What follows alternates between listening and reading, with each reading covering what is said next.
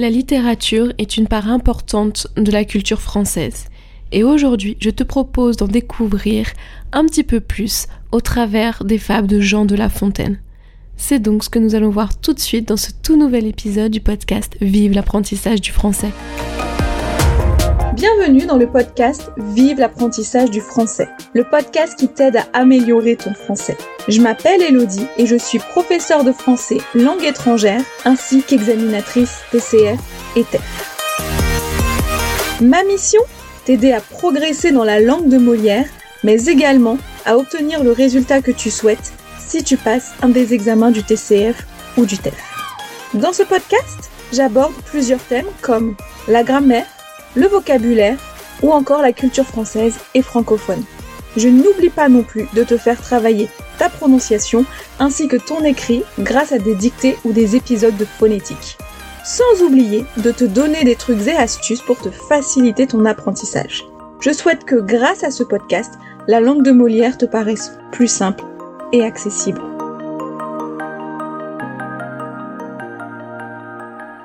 Bonjour à tous et bienvenue dans ce tout nouvel épisode du podcast Vive l'apprentissage du français. Alors déjà, je tenais à m'excuser pour le retard de sortie de cet épisode et pour ma voix. Comme vous l'entendez, là j'ai une voix de canard, on dit en France, hein, parce qu'en fait j'ai un gros rhume, voilà, je suis malade, ce n'est pas le Covid, rassurez-vous, mais je suis malade. Du coup, c'est ce qui fait que je n'ai pas enregistré d'épisode en temps et en heure, parce que je n'avais pas pris d'avance pour le mois de décembre, et que j'étais pas bien. Donc euh, du coup... Euh, pas du tout envie d'enregistrer euh, l'épisode parce que voilà j'étais pas bien j'étais au lit et puis enfin bref du coup, cette semaine, vous aurez deux épisodes, donc celui-ci et celui de vendredi, parce que je tiens quand même à garder le rythme. Donc voilà, deux épisodes. J'espère que vous me pardonnerez de ne pas avoir sorti d'épisode la semaine dernière. Voilà. Et donc, aujourd'hui, le thème, c'est donc les fables de La Fontaine. Donc, Jean de La Fontaine est un écrivain français qui a écrit entre 68, enfin 1668 et 1694, donc de nombreuses fables. Je vous expliquerai après ce que c'est si vous ne savez pas ce qu'est une fable. Pourquoi est-ce que je vous parle de Jean de La Fontaine? Tout simplement parce que c'est quelqu'un d'extrêmement connu en France, que tous les enfants français à l'école primaire, c'est-à-dire euh, entre 7 et 11 ans, euh, connaissent et surtout on apprend tous des fables de La Fontaine à l'école et notamment le corbeau et le renard. Maître corbeau sur un arbre perché tenait dans son bec un fromage. Maître renard par l'odeur alléchée lui tint à peu près ce langage, etc., etc., etc. Croyez-moi, je n'étais pas en train de lire un texte, c'est que je me souviens encore de cette fable, le corbeau et le renard, qu'on apprend à l'école primaire. Donc, entre 7 et 11 ans, encore une fois, on apprend les fables de La Fontaine. J'ai appris, comme tous les enfants français, euh, plusieurs fables, et notamment le corbeau et le renard, et c'est celle dont on se souvient euh, le plus en général. Mais pourquoi les fables plus qu'autre chose? Pourquoi Jean de La Fontaine? Donc, comme je vous l'ai dit, Jean de La Fontaine, il a écrit, en tout cas il a été publié entre 1668 et 1694. Donc, à l'époque, euh, c'était Louis XIV qui était roi de France. Hein, Louis XIV, euh, c'est lui qui a fait la construction du château de Versailles, par exemple, hein, l'un des plus gros châteaux français euh, connus dans le monde, normalement, si je ne dis pas de bêtises. si vous ne le connaissez pas, c'est pas grave. Bref, c'était un roi qui était quand même assez tyrannique. Et en fait, à cette époque-là, il était strictement interdit mais interdit, on risquait la prison, voire la peine de mort, si on critiquait le roi ou la cour du roi. Donc en fait, si on critiquait toutes les personnes qui vivaient autour du roi, toute la bourgeoisie, la haute société, alors que bah, aujourd'hui on peut critiquer le président de la République, mais à l'époque, critiquer le roi, c'était pas possible. Et donc la seule manière que lui a trouvé pour pouvoir critiquer ouvertement euh, la haute société, mais sans qu'on puisse euh, lui faire de reproches, eh ben c'est d'écrire des fables. Mais pourquoi, me direz-vous? Pourquoi des fables? Bah en fait parce que tout simplement dans ces fables, si vous vous souvenez, je vous ai dit le corbeau et le renard. Après, euh, l'une de ces fables aussi les plus connues, c'est la cigale et la fourmi. Donc tout ça, ce sont des animaux. Et donc en fait, il faisait passer toutes ces critiques à travers des animaux. Donc finalement, il ne critiquait pas directement le roi ou la haute bourgeoisie, et on ne pouvait pas lui reprocher de critiquer, euh, de critiquer le roi ou la haute bourgeoisie, puisque euh, il faisait passer ça à travers les animaux. Donc voilà, c'était un petit malin, ce euh, Jean de La Fontaine. Et donc, alors il faut savoir que Jean de La Fontaine, au-delà de ses super fables, hein, moi je, les adore, euh, ça n'est pas sorti complètement de sa tête, puisqu'il s'est inspiré d'œuvres d'Ésope, Babrius, et fait donc des œuvres qui existaient déjà, il s'en est fortement inspiré pour pouvoir créer ses fables à lui. Maintenant, qu'est-ce qui est intéressant dans les fables au-delà du fait qu'il critique la haute société à travers les animaux? Donc en fait, les, fables, ce qu'il y a, c'est que à la fin, elles ont toujours une morale. Hein, une morale, c'est quelque chose qui te fait réfléchir. D'accord? Comme un peu les Disney. Souvent, à la fin des Disney, il y a une morale. Euh, et, c'est ce qui plaît, c'est ce qui fait réfléchir aussi quand on est, quand on est enfant, voire même adulte. C'est ce qui fait aussi, voilà, ça nous fait réfléchir quand on est enfant. Et c'est aussi pour ça que ça, que ça fonctionne. Au-delà, les Disney, de la magie du, du dessin animé, et à toute cette histoire, et sans qu'on s'en rende compte, sans que l'enfant ne s'en rende compte, eh ben ça le fait réfléchir sur ce qui est bien, ce qui est mal. Et en fait, la morale, c'est ça c'est de réfléchir sur ce qui est bien et ce qui est mal. Et dans le corbeau et le renard, donc ça commence par Maître corbeau sur un arbre perché tenait dans son bec un fromage.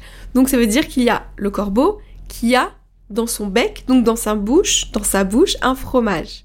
Donc Maître renard par l'odeur alléchée lui teinte à peu près ce langage. Alors oui, c'est soutenu, hein, c'est le langage du XVIIe siècle. Euh, donc, Mettre renard par l'odeur alléchée, ça veut dire qu'en fait, le renard, il sent l'odeur du fromage et donc il arrive et il a envie de prendre le fromage euh, au corbeau. Le corbeau, c'est un oiseau, hein, donc il est sur son arbre, en haut de l'arbre, et le renard, lui, il veut ce que l'oiseau a dans la bouche. Et donc, qu'est-ce qu'il fait? Il va flatter le corbeau. Le renard va dire au corbeau Oh, vous êtes super beau, vous êtes génial, vous êtes extraordinaire. Je suis sûre que votre voix est magnifique, que vous chantez super bien, que ça doit être juste extraordinaire.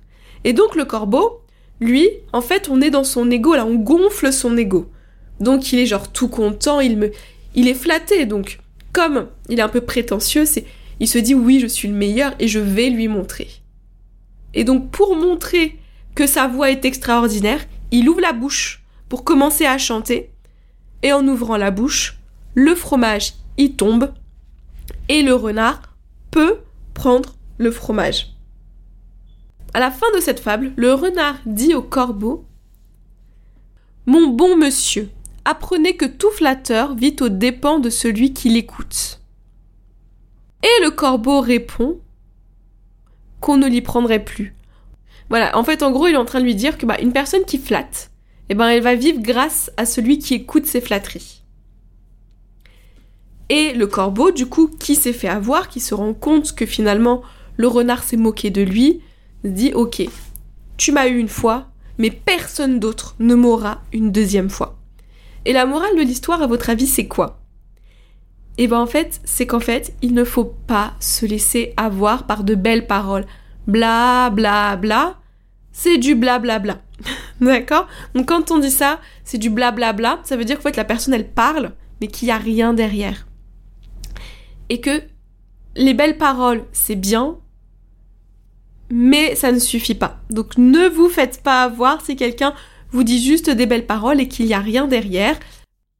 Voilà, la morale de l'histoire, c'est attention à ce qu'on vous dit, ne croyez pas tout ce qu'on vous raconte parce que les personnes ne sont pas forcément bien attentionnées. Et voilà, et les fables de La Fontaine sont remplies de textes comme ça. Si le texte du corbeau et du renard vous intéresse, je vous laisserai le texte euh, dans les notes de l'épisode. Voilà, il y aura un lien, vous pourrez cliquer pour le récupérer. Gratuitement sans me laisser de mail, c'est cadeau.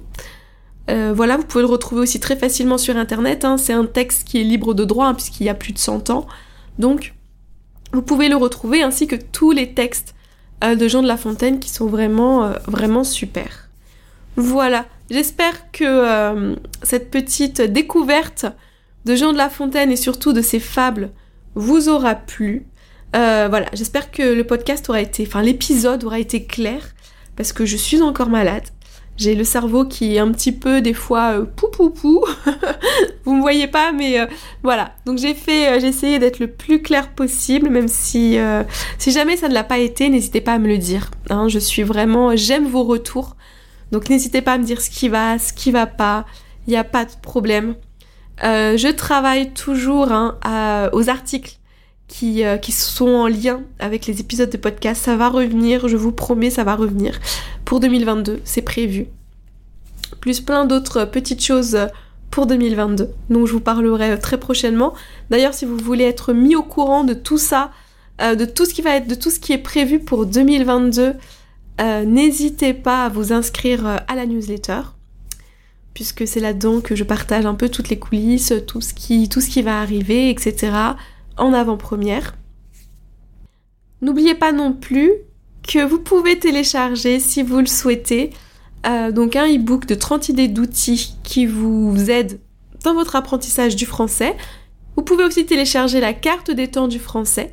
N'oubliez pas non plus qu'il y a euh, la conversation Zoom tous les lundis euh, de 20h45 à 21h15 heure française. C'est totalement gratuit.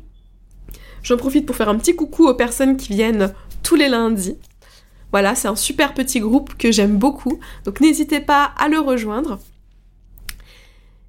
Et je reste joignable comme d'habitude par mail, sur Instagram, sur Facebook, en privé. C'est toujours un plaisir pour moi euh, de vous répondre.